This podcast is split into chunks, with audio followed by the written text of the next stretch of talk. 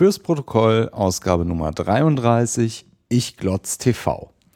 Fürs Protokoll ist ein Podcast über Neuigkeiten in der Tech-Welt, über Programmierung und was zum Dunstkreis von Apple passiert. Mein Name ist Mark Halmes, ich bin freiberuflicher iOS-Entwickler und heute ist Donnerstag, der 10. September 2015. Fürs Protokoll ist kurz und dauert nicht länger als 15 Minuten, also los geht's.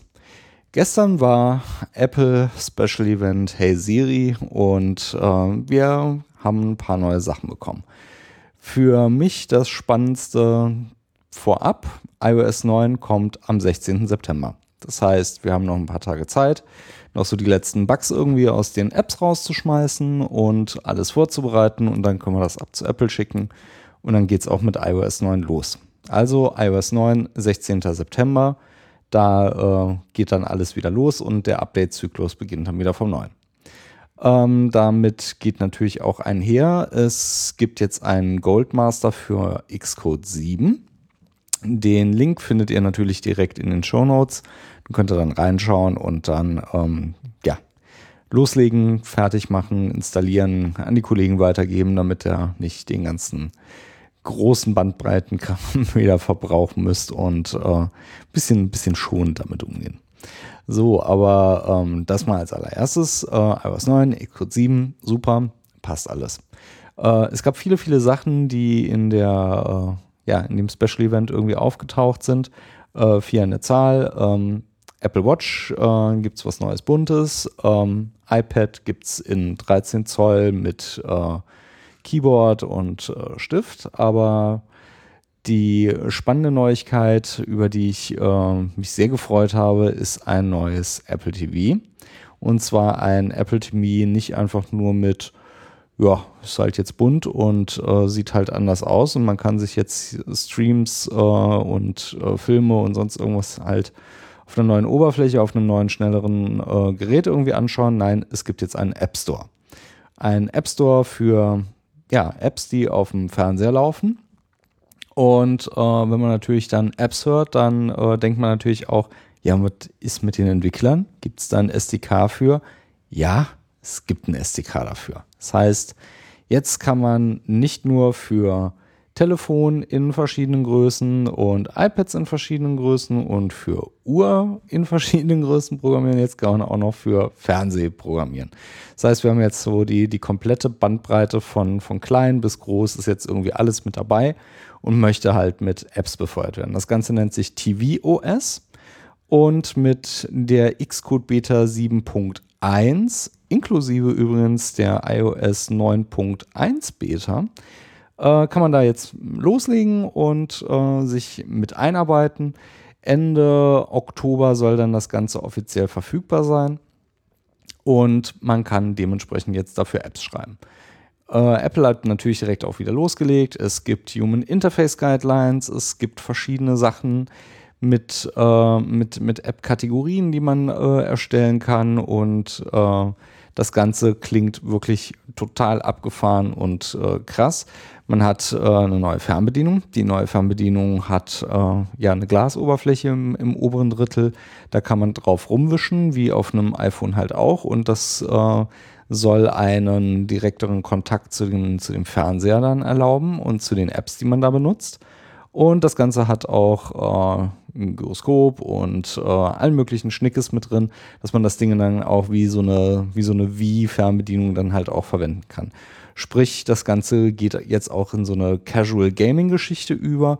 Und was auf der Webseite so ein bisschen dann auch noch rauskommt, mit diesen MFI-zertifizierten Controllern, kann man dann natürlich auch einen echten Controller dran anklemmen, also echt in Anführungszeichen, aber ne, so ein Controller mit Vier-Wege-Pad und äh, Analog-Sticks und hast du nicht gesehen. Und damit kann man natürlich dann auch ähm, größere Spiele machen und damit dann auch wirklich ganz äh, ja, den, den Hardcore-Zocker auch adressieren.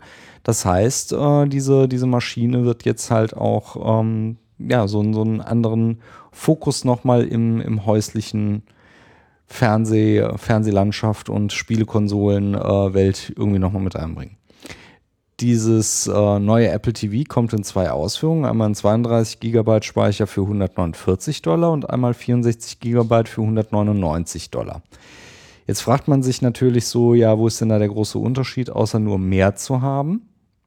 Und ehrlich gesagt bin ich da noch nicht, nicht wirklich schlau geworden, warum man denn jetzt die kleine oder die große Variante bevorzugen soll, weil, jetzt kommt nämlich der Witz, der initiale Gedanke war natürlich so, naja, mehr, mehr Platz äh, für mehr Spiele und für mehr Content also für, für Apps. Aber dem ist nicht so, weil die Apps sind limitiert auf ein lokales Bundle äh, von 200 Megabyte. Das heißt, nach 200 Megabyte ist Schluss. Da darf ich, also größer darf meine App nicht sein.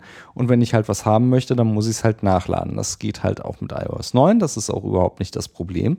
Aber auch da ist dann für mich wieder die Frage, naja gut, wenn das Ding halt nur so groß sein darf und äh, ich dann halt limitiert sein ähm, bin, dann, ähm, ja gut, warum dann die 64 Gigabyte? Weil wenn ich dann halt unter Platznot bin, dann schmeiß ich es halt runter und äh, kann es dann halt neu machen. So ganz bin ich da noch nicht äh, schlau geworden, wie das Ganze funktioniert, ob das dann halt mit dem, mit dem Stream dann halt auch wieder weggeworfen wird, wenn es dann halt äh, der Platz irgendwie erlaubt. Aber da muss man halt jetzt einfach mal schauen, was dann so passiert und wie es da weitergeht. Aber nichtsdestotrotz finde ich das Ganze ziemlich cool. Die ähm, Vorstellung von Eddie Q war auch äh, ziemlich interessant. Er hat da wirklich viele, viele coole, schöne Beispiele auch gezeigt. Die ganze Präsentation war auch sehr rund an der Stelle. Es hat echt Spaß gemacht, da irgendwie zuzugucken. Und ich bin jetzt echt neugierig, was, was da passiert. So ein kleiner Wermutstropfen an der ganzen Geschichte ist aber so dieser, dieser Punkt, den Apple ein bisschen weiter nach vorne pusht, nämlich Universal Apps. Das ist so das, was sie auch ähm, so ein bisschen auch dort in den Vordergrund gestellt haben. Du hast eine App für, für iPhone, iPad und jetzt halt auch äh, fürs TV. Und äh, damit soll dann halt auch alles glücklich sein. Und naja, für ein Indie-Studio, was dann vielleicht ja doch irgendwie die Möglichkeit hat, das dann irgendwie zu stemmen und auch irgendwie für drei Plattformen äh, auf die Beine zu stellen. Naja, aber der Gewinn, wenn ich den halt damit nicht machen kann, das ist halt die andere Geschichte. Also muss ich entweder meine, die Masse halt irgendwie adressieren und hoffen, dass ich einfach genügend Umsatz über Masse machen kann oder ich muss dann äh, die Preise erhöhen und äh, dann halt über Qualität gehen oder halt über Exklusivität gehen und ob man damit genügend Umsatz dann einfangen kann, das, ähm, das ist mir irgendwie noch nicht so, so sicher, ob das auch tatsächlich funktioniert. Also das ist tatsächlich was, das wird wahrscheinlich auch in der, in der nächsten Zeit dann auch wieder so ein bisschen schöne Gespräche in der, in der Entwicklerszene dann geben, so was ist denn jetzt so der, der gute Punkt und was ist so der schlechte Punkt und wie fährt man damit und warum und wieso. Da äh, muss man vielleicht sich nochmal so ein bisschen Gedanken drüber machen. Der nächste Kracher, fand ich, war so das iPhone und zwar das iPhone 6S Plus und das iPhone 6S. Äh, es gibt keine neue Variante in einem 4 Zoll Device äh, Größe. Also das ist offensichtlich, hat sich da Apple jetzt tatsächlich auf diese beiden Größen eingeschossen und gesagt, nein, das ist so. Wer immer noch äh, die kleine Größe bevorzugt, muss mit dem 5S irgendwie Vorlieb nehmen. Das ist das Letzte, was man irgendwie so kriegt. Aber ähm, ganz ehrlich, das 6S und das 6S Plus, das ist schon, das ist schon eine Nummer. Was ist da, was hat sich geändert äh, mit Apples Worten? Alles. Es hat sich alles geändert. Innenleben ist anders, äh, Alu ist anders, äh, Glas ist anders, Kamera ist anders, alles ist irgendwie anders. Aber so die, fangen wir doch mal von vorne an. Was, was ich äh, sehr interessant fand, ist dieses 3D-Touch-Feature. Und zwar muss man sich das vorstellen wie bei den äh, neuen Trackpads. Und zwar hat man jetzt auch eine, eine dritte Dimension, die man auch benutzen kann, nämlich ein, ein druckempfindliches Display. Das heißt, wenn ich irgendwo drauf drücke, gibt es jetzt auch noch die Möglichkeit, mehr Druck oder weniger Druck anzugeben. Und über diesen Druck kann man dann auch ja, Power-User-Features halt benutzen. Beispielsweise, um auf, ein, auf eine URL, die man in einer, in einer iMessage bekommen hat, also in der Message-App, etwas fester draufdrücken und man bekommt eine Vorschau der Webseite zu sehen. Das sieht dann aus wie eine kleine Karte und wenn man dann noch ein bisschen mehr Druck drauf gibt, dann würde man auch sofort den, den Browser aus dieser Karte heraus öffnen. Und äh, das Ganze sah sehr flüssig aus. Das ähm, scheint tatsächlich eine, eine sehr, sehr coole Überlegung zu sein, damit zu arbeiten und das auch mit rauszubringen. Und der, der erste Gedanke war, wow, super, das sieht toll aus, aber wie sieht es denn damit äh, mit Verfügbarkeit für Third-Party-Entwickler aus? Und natürlich werden wir auch da nicht enttäuscht, Das gibt es natürlich jetzt auch im SDK und das kann man auch dementsprechend nutzen und das auch als Power-User-Feature für, sein, für seine Apps dann halt selbst mit einbauen. Fand ich total großartig. Ähm, auch so die, die Bereiche, die ich ähm, gesehen habe, gerade so was, was E-Mail und Messages und ähm, was war denn noch?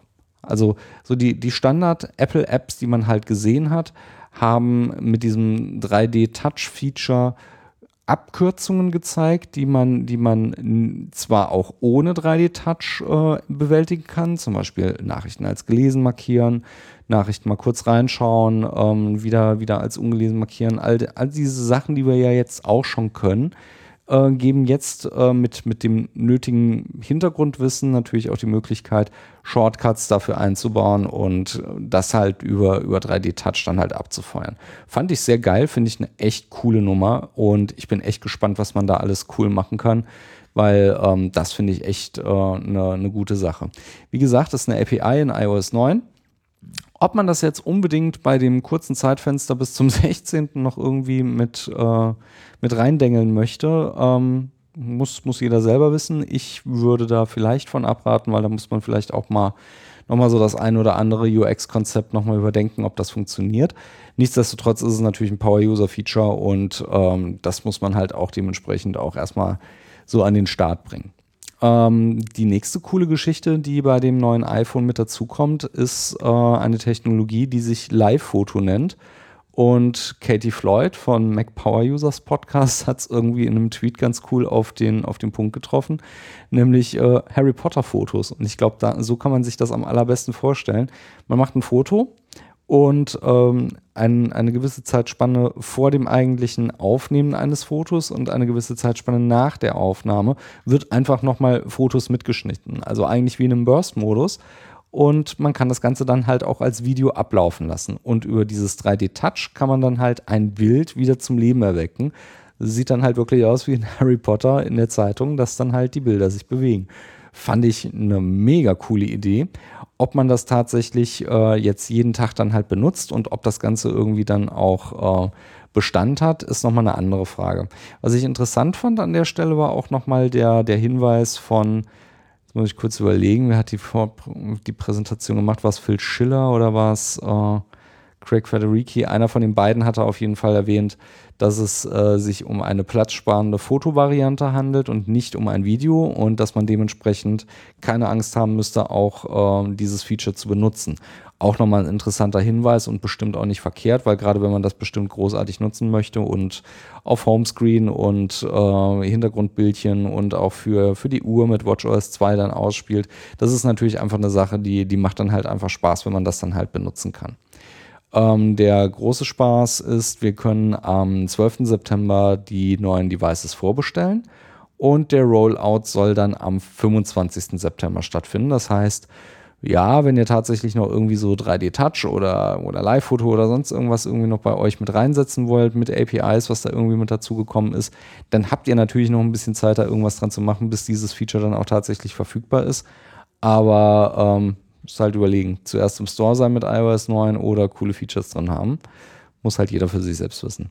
Ähm, wie gesagt, ich bin schwer begeistert von dem neuen iPhone. Ich finde das wirklich sehr, sehr spannend.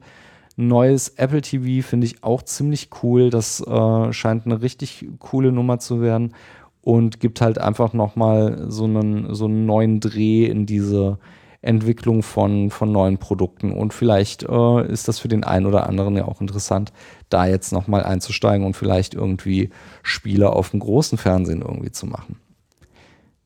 Das war die Ausgabe Nummer 33 von Fürs Protokoll. Die Links zur Ausgabe findet ihr in den Shownotes oder auf www.protokollcast.de slash 33. Dort könnt ihr auch gerne Kommentare hinterlassen oder ihr schickt einfach einen Tweet an protokollcast auf Twitter.